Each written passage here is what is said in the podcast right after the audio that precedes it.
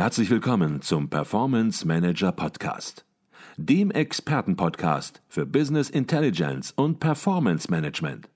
Inspirationen, Know-how und Impulse für Controller und CFOs, die noch erfolgreicher sein wollen.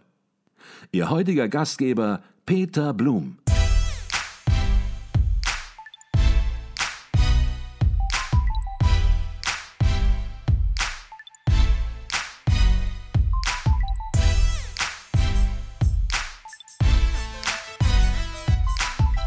Jetzt ist der Mitarbeiter an Bord und jetzt sagen Sie, auch da hört der Einstellungsprozess überhaupt noch nicht auf, denn A, Mitarbeiter lieben Ziele und jetzt geht es darum, die Ziele der Probezeit zu definieren. Mhm. Wenn man es nicht schon vorher gemacht hat, mhm. auch vorher könnte man es schon machen, aber spätestens jetzt geht es darum, ja. Ziele der Probezeit zu definieren, ganz klar messbare ja. Ziele aufzuschreiben. Ja, also ähm, am allerbesten macht man das schon ganz unten in der Stufe 1, als wir vorher angefangen haben, Stufe 1, äh, das hieß ja Stellenbeschreibung und Ziele.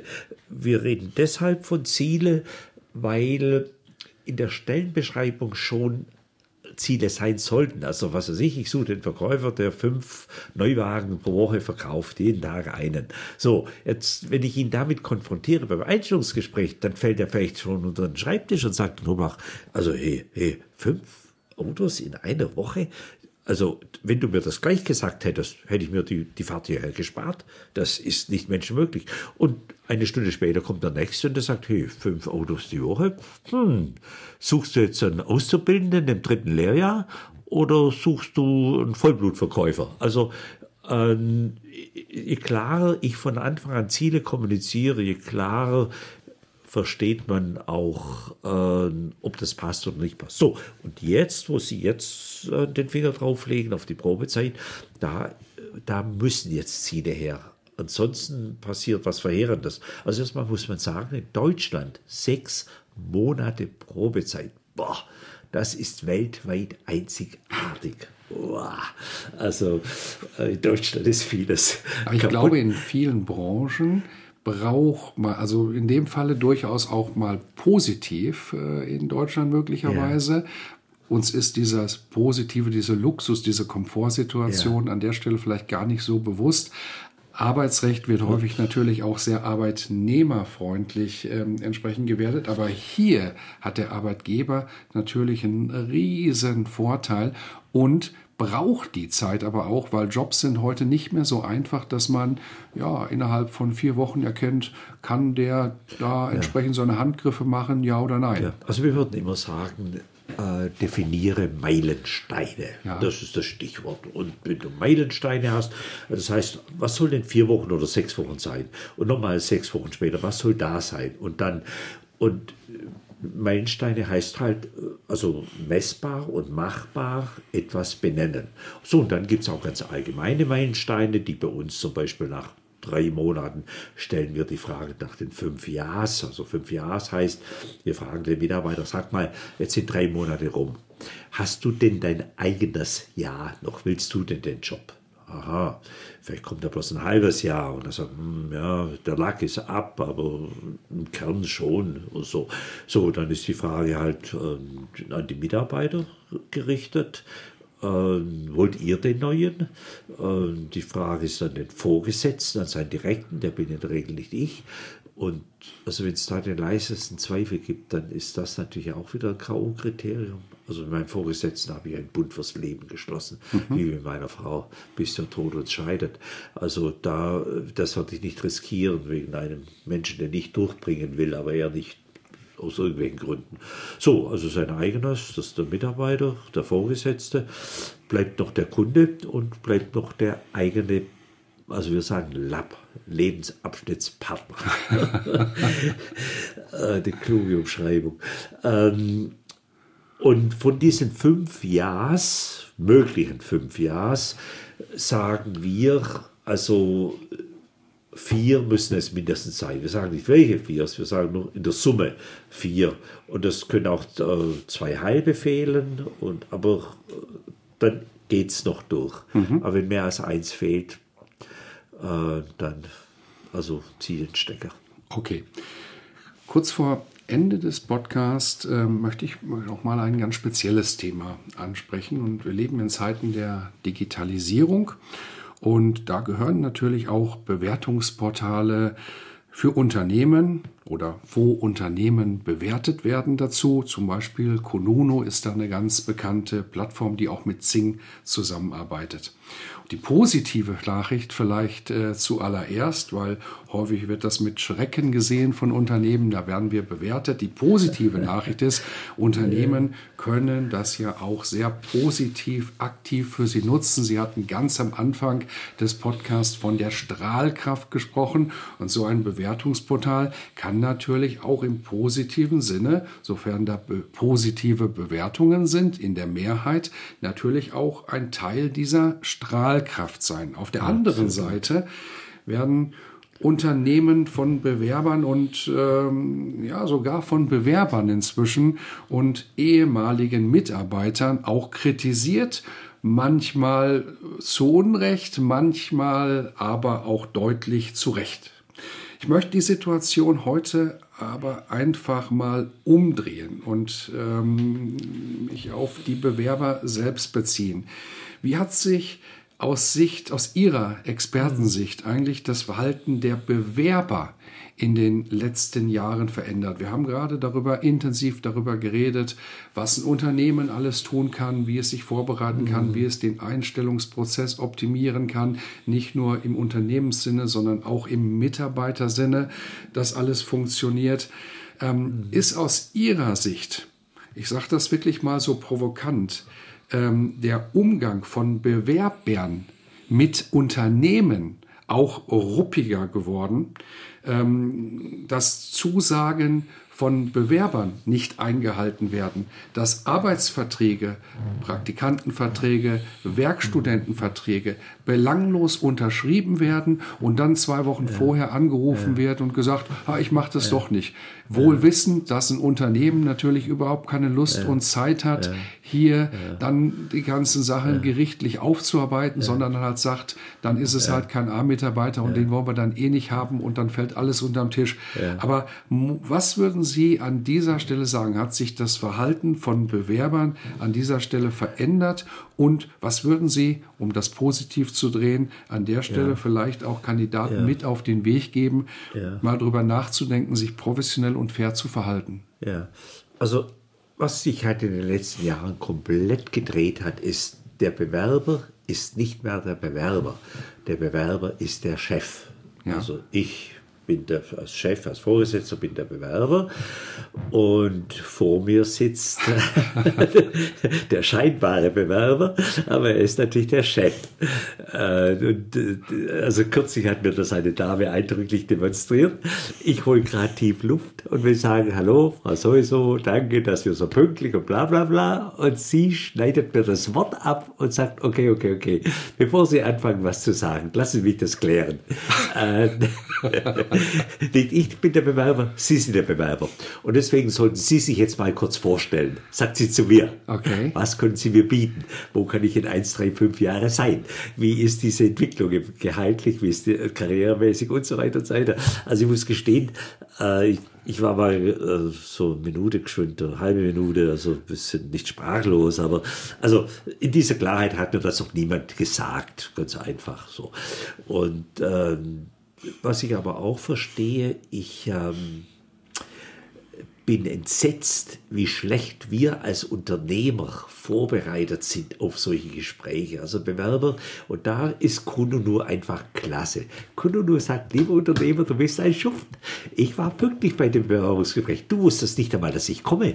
Dann hast du dir ein bisschen Zeit genommen. Dann wusstest du nicht genau, um welche Stelle es geht. Dann wusstest du nicht, was die Stelle bezahlt. Dann wusstest, also sag mal, bist du jetzt der Personal oder nicht? Also Kununu ist schon eine wunderschöne Geschichte. Ähm, also wir haben derzeit die Zahlen 130.000 Firmen mit 1,8 Mio Kommentaren.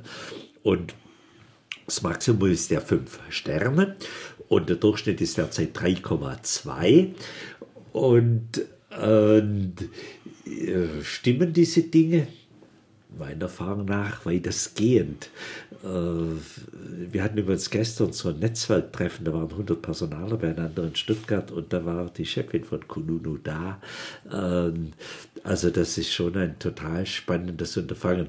Aber also bei uns jetzt bei Tempos zum Beispiel, wenn man da reingeht, dann sieht man 19 Kommentare und äh, man sieht dann, dass wir eine Gesamtbewertung haben von 4,7 oder so, 4,68, mhm. sowas in der Größenordnung. Und, und das ist durch die Bank, ist das halt äh, positiv. Und was einer schreibt dann tatsächlich, ich habe in meinem Leben zwei gute Entscheidungen getroffen. Erstens, diese Frau zu heiraten und zweitens, diesen Job anzunehmen. Mhm. Und da spätestens wird einem klar, Achtung, das kannst du dir für Geld nicht kaufen. Natürlich kannst du auf einen äh, guten Mitarbeiter zugehen und sagen, du, unsere Kununu-Geschichten könnten mal eine kleine Aufwertung äh, kannst du mir nicht eine vier oder fünf Sterne Bewertung geben oder so. Aber man sieht es den Bewertungen an. Mhm. Also wenn da dann eine volle fünf Punkte gibt, das ist nicht echt, mhm. das ist äh, Fake mhm. äh, und so. Also, also diese Kununu-Bewerbungen sprechen Bände und äh, in den meisten Firmen, wo wir als Berater gerufen werden, sieht es extrem schlecht aus. Und dem Unternehmer ist das in aller Regel nicht einmal klar, dass da tausende Leute, man sieht ja, wie viele tausend Leute draufgeklickt haben mhm. und alle haben sich mit den Sätzen abgewendet und haben gesagt, stopp, mhm. keine Bewerbung.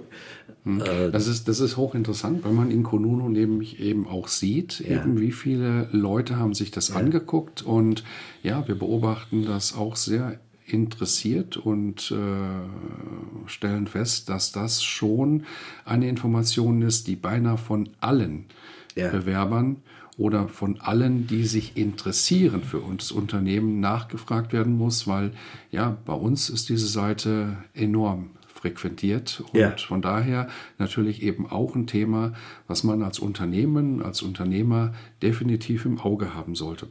Jetzt haben alle gemerkt, Herr Knoblauch, dass Sie der Experte in diesem Bereich sind. Wir konnten die Dinge nur anreißen. Sie haben es selbst angesprochen, ähm, sollten jetzt aber noch darauf zu sprechen kommen, was Sie an Möglichkeiten bieten, wenn sich hier jemand intensiver mit beschäftigen möchte mit dem Thema. Da ist zunächst mal natürlich ein Buch, das heißt die besten Mitarbeiter finden und halten, das vor ein paar Jahren rausgekommen ist. Das kann man ganz normal über den Buchhandel entsprechend beziehen. Aber was ich auch sehr, sehr interessant finde, und ich glaube, das gibt es nicht über den Buchhandel, oder zumindest nicht vorrangig, das ist die Personal-Toolbox, die sie anbieten, hm, mit Checklisten, ja. ähm, mit ähm, vorgeschriebenen äh, Texten etc. Mhm. etc. Mhm. Also quasi wirklich eine dezidierte Anleitung. Mhm. Äh, man könnte auch sagen, ihr gesamtes Wissen äh, über den Prozess der Mitarbeiterfindung und des Mitarbeiterhaltens, da geht es noch in weiter, ist in dieser Personal-Toolbox eingeflossen, wo dann natürlich auch das Buch, was ich als erstes genannt habe, mit enthalten ist. Wie kommt man an diese Personal-Toolbox, die, glaube ich, sehr, sehr hilfreich ist, weil da alles vorgedacht ist schon? Also erst einmal kann man bei uns ganz, ganz, ganz vieles kostenlos runterladen. Das haben Sie schon gesagt. Also wenn man bei Tempos reingeht, also ich habe etwa zwölf Webseiten. Äh, am schnellsten ist man dran mit der www abc-personal-strategie.de, also abc-personal-strategie.de. Dann wir alles in den Shownotes äh, natürlich auch bringen, damit ist dann das mittendrin. Und genau. die Toolbox ist natürlich die Zusammenfassung aller dieser Dinge. Und also da es im Personal immer um große Summen geht, äh, also einer muss sich halt darum kümmern. Entweder der mhm. Chef nimmt das selber in die Hand und sagt, ich bilde mich oder ich habe einen Personaler und entwickle den. Ähm, also irgendjemand muss es in die Hand nehmen. Mhm. Denn wir starteten den Podcast mit der Feststellung, es gibt heute nur zwei Dinge. Äh, das Thema Geschäftsmodell und wenn das mal klar ist, ist das Thema beste Mitarbeiter. Da hat sich der Buchmarkt übrigens komplett gedreht, mhm. weil es früher war ja das Thema Kunde und Prozesse und uh, Toyota und so weiter und so weiter. Also wir haben mittlerweile, äh, wenn du die richtigen Mitarbeiter hast, dann sind deine Prozesse in Ordnung, dann ist dein Verkauf in Ordnung, dann ist deine Innovationsfähigkeit und so weiter. Also von daher ordnet sich alles. Mhm. Insofern Ja. Also Personal Toolbox werden wir in den Shownotes entsprechend auch verdrahten, kann ich nur empfehlen.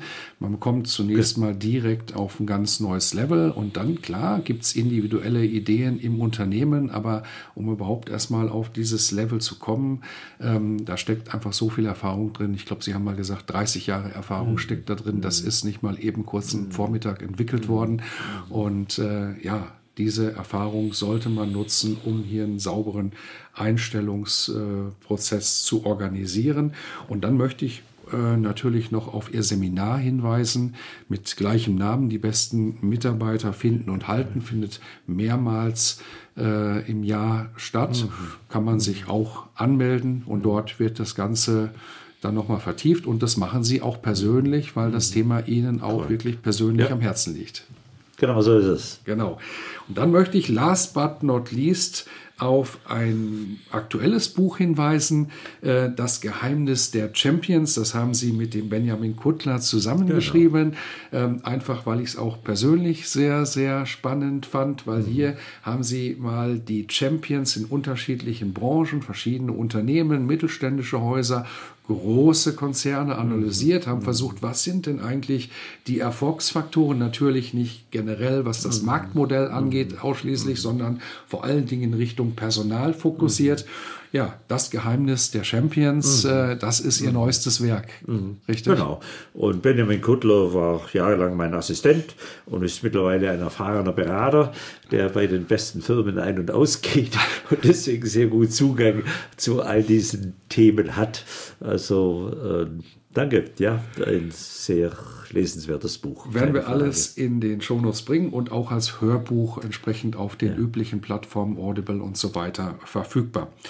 Zum Abschluss des Performance Manager Podcasts stelle ich immer die gleiche Frage und ich bin gespannt auf Ihre Antwort. Okay. Unsere Hörer im Podcast, das sind oft Young Professionals im Finanzbereich, sind CFOs, sind Controller mhm. Und äh, die sind sehr karriereorientiert. Mhm. Äh, sie haben eben schon unterschiedliche andere Eigenschaften auch erwähnt, die diese Menschen haben.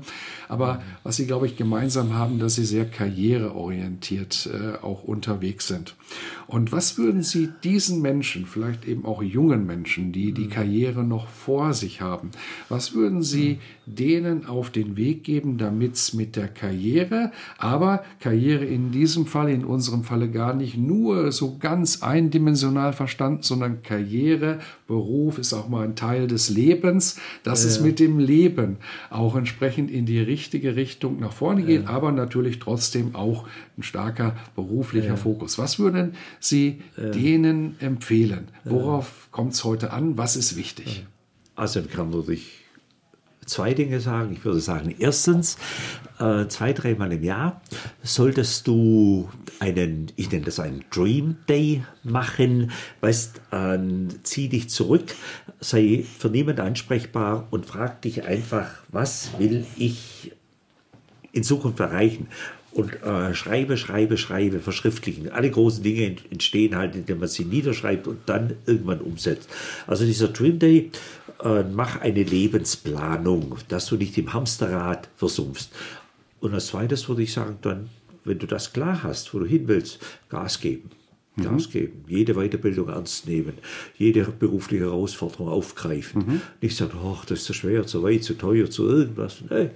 Äh, Chef, ich bin da und ich äh, gebe Gas und kämpfe. Mhm. Also das ist der sicherste Weg, um ganz, ganz, ganz schnell nach vorne zu kommen. Okay, ich glaube, das Zweite haben alle verstanden. Gib Gas, ähm, ja, sei motiviert, bring dich ein. Ähm, Dream Day ist natürlich ein spannender Begriff. Und wer da sagt, Mensch, da weiß ich gar nicht mit anzufangen, wie soll das gehen? Ich glaube auch da, weil Ihnen das so wichtig ist, ähm, darf man sagen, dass Sie diese Dream Days, äh, diese Zielbildungsphasen auch fürs Leben, dass Sie die aktiv anbieten mit dem mhm. Siegfried Lachmann zusammen, nicht ja, so richtig. oft im Jahr. Der ja, Siegfried ja. Lachmann ist übrigens der, der bei uns im Podcast äh, ganz am Anfang das Intro spricht. Also also von okay, daher, hier schließt sich so ein bisschen der Kreis und wer diese Stimme, diese äh, sehr spannende Stimme bei uns am Anfang vom Podcast, wer die hören möchte, wer die live mal sehen möchte, der ist natürlich auch bei Ihnen in den Dream Days und die bieten sie nicht so oft im Jahr an, aber dafür auch mal an spannenden Locations, ja, ja. wie zum Beispiel Mallorca. Der kann sich entsprechend Richtig. dort einbringen. Drei, ist vier Wochen sind wir wieder auf Mallorca, zwei Wochen später sind wir im Kloster. Äh, für die, die es konzentriert wollen und so. Also nachdenken, einen Schritt zurück machen, Abstand gewinnen, die große Linie erkennen. Und das ist auch was das für junge Thema. Leute, sagen Sie, junge Leute, die ja so um die 30 äh, sind, 35 Jahre äh, sind ähm, und die einfach mal ihr Leben reflektieren wollen, ist das geeignet? Ich erlebe Studenten, die das machen und die extrem schnell durchs Studium kommen und dann auch in die Karriere. Und ich erlebe Menschen, die das nicht machen und sich schwer tun. Ich selber habe mal vier, fünf Jahre ausgesetzt und das nicht gemacht. Ich sage nicht, dass ich die vier, fünf Jahre nicht gelebt habe, aber die fehlen mir. Also die sind nicht wirklich sichtbar im Sinne von, dass da berichtenswerte Dinge passiert sind. Also deswegen, ja, nimm dir Zeit nachzudenken, die Dinge schriftlich zu ordnen und einfach auch im Gespräch äh, such dir einen zweiten Menschen, zu dem du Vertrauen hast. Also ich habe das immer auf drei Ebenen. Ich habe einen Menschen, der älter ist als ich noch, der nicht auf meiner Gehaltsliste steht und der mich alles sagen kann, so wie du mit deiner Frau umgehst, so wie du dies oder jenes, das geht überhaupt nicht. Und dann suche ich Gleichaltrige und dann äh, habe ich aber auch zwei, drei junge Leute, denen ich versuche, aufgrund meiner Beziehungen den Weg durchs Leben zu erleichtern. Also das hängt alles mit diesem Dream Day Gebäude zusammen. Okay. Ich denke, das war ein sehr, sehr schönes Schlusswort und ich bedanke mich für diesen sehr reichen, inhaltsreichen Podcast der Knoblauch. Herzlichen Dank. Danke, Herr Blum.